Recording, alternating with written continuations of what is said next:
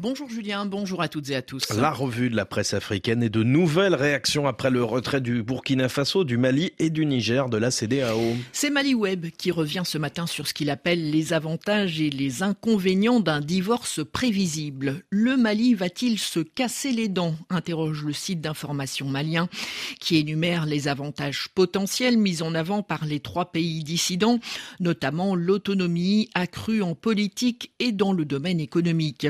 Un juriste met aussi en avant que la décision du Mali, du Burkina et du Niger offre un fondement pour ne pas s'inscrire dans un quelconque agenda de la CDAO. La liberté est, dit-il, pensée comme une source de droit. Au registre des inconvénients, Mali Web note que cette décision politique implique la perte d'accès au marché commun et aux avantages économiques.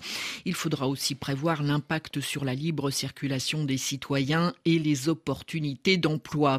Mali Web cite un expert ayant requis l'anonymat selon lequel on y perd plus qu'on y gagne. Ne serait-ce que pour améliorer un système, il faut y être.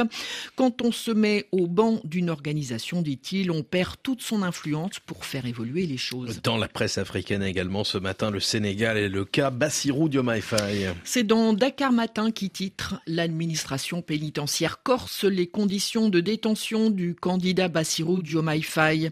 C'est précisément la coalition Diomaye président qui dénonce ce qu'elle appelle un acharnement injustifié contre son candidat actuellement détenu. Selon la coalition poursuit Dakar Matin, les autorités pénitentiaires ont pris des mesures draconiennes sans justification apparente. Ces mesures incluent la modification unilatérale des jours de visite, une interdiction de communication téléphonique sous prétexte d'activité politique, des perquisitions constantes dans la chambre du candidat et enfin des préoccupations quant à sa sécurité alimentaire. Walf titre de son côté Veille de campagne, l'administration pénitentiaire durcit les conditions de détention de Bassirou Diomaye. Ses partisans dénoncent un harcèlement continue. Du foot enfin avec les quarts de finale de la Cannes. Avant le quart de finale qui opposera aujourd'hui la Guinée à la RDC, le sélectionneur guinéen Kaba Diawara exprime sa confiance, nous dit l'infodrome qui reprend ses propos. Nous allons renvoyer la RD Congo à la maison parce que nous ne sommes pas encore prêts à faire nos valises.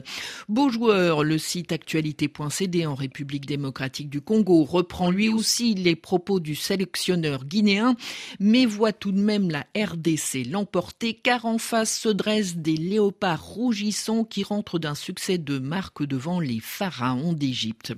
Enfin, 7sur7.cd reprend les propos de l'entraîneur français de la RDC, Sébastien De Sabre. Vous avez pu l'entendre il y a quelques instants dans le journal des sports. Selon lui, la RDC n'est pas favorite, mais elle a encore une marge de progression et va tout faire pour se qualifier. Catherine Potet, merci beaucoup. À tout à l'heure.